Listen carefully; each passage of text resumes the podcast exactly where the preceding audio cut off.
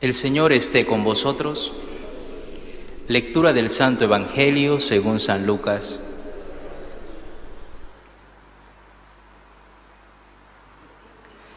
En aquel tiempo Jesús reunió a los doce y les dio poder y autoridad sobre toda clase de demonios y para poder curar. Luego los envió a proclamar el reino de Dios y a curar a los enfermos, diciéndoles, no llevéis nada para el camino, ni bastón, ni alforja, ni pan, ni dinero. Tampoco llevéis túnica de repuesto. Quedaos en la casa donde entréis, hasta que os vayáis de aquel sitio. Si alguien no os recibe, al salir de aquel pueblo, sacudíos el polvo de los pies para probar su culpa. Ellos se pusieron en camino y fueron de aldea en aldea, anunciando el Evangelio y curando en todas partes. Palabra del Señor.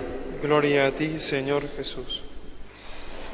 Hemos escuchado en la primera lectura del libro de Proverbios cómo este fiel que ama a Dios, este fiel que sigue a Dios, le pide dos cosas. Y la primera de ellas es que aleje de él la mentira, que aleje de él la falsedad. Cristo es la verdad. Él es el que nos ha dicho, yo soy el camino, la verdad y la vida.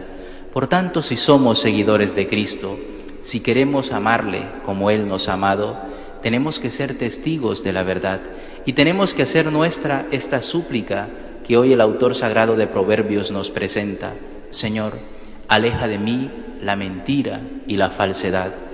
Aleja de mí el engaño porque cuando la mentira entra en el corazón del hombre, lo ensombrece, lo oscurece y lo hace caminar sobre el vacío, lo hace construir sobre arena. La mentira y el engaño nunca podrán darnos la felicidad. Podremos conseguir muchas cosas mintiendo, engañando, calumniando, pero esas cosas serán nuestra propia tumba, porque no nos llevarán a la felicidad, sino a la perdición. Pidámosle hoy nosotros al Señor, haciendo nuestra esta oración, que aleje de nosotros la mentira y el engaño. Cuánta mentira y cuánto engaño en nuestra sociedad. La verdad no es producto de un consenso o de lo que piensa la mayoría. La verdad existe. La verdad viene a nosotros para transformarnos y tenemos que dejarnos encontrar por esa verdad. Tenemos que dejarnos transformar. La verdad es una palabra, la verdad es Cristo. Y la existencia de esa verdad, como he dicho, no es producto por el consenso, por lo que las mayorías piensan. El engaño, la mentira no construyen, destruyen. Aferrémonos a Cristo, que es la verdad, el que ha muerto defendiendo la verdad. Recordad aquella escena con Pilatos, cuando Él le dice, yo he venido a dar testimonio de la verdad. Y el Pilato, como buen político, le responde, ¿y qué es la verdad? Parece que la verdad no existe para aquellos que solo piensan en números, en cifras, o para los que solo les interesa los indicadores económicos o políticos. La verdad existe. Acojamos esa verdad y pidámosle al Señor que nos libre de la tentación que está allí que nos seduce todos los días la tentación de entrar por la senda del engaño, de la mentira y de la falsedad, porque eso no nos lleva a ningún lado.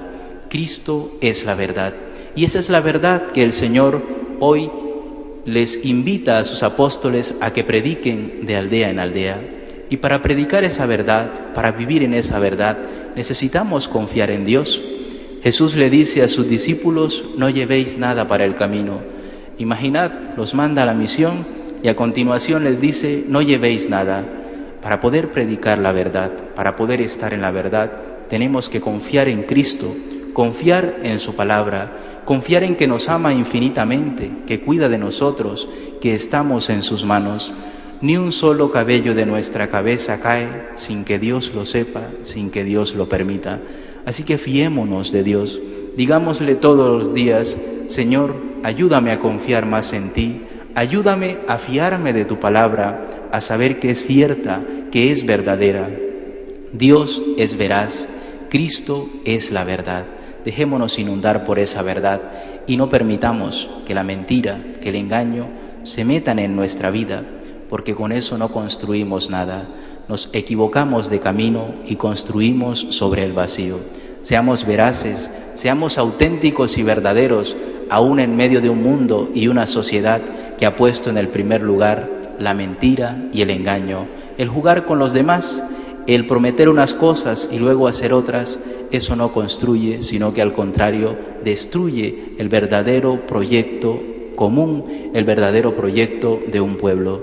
Así que pidámosle a Dios la gracia de ser nosotros veraces, aunque nos cueste, aunque la mentira se presente como el camino más fácil, pidámosle que nos ayude a ser verdaderos, porque Él es verdadero, porque Él es veraz. Cristo es la verdad. Así que si queremos permanecer unidos a esa verdad, escuchemos su palabra y confiemos en lo que Él nos dice, en el camino que Él nos indica.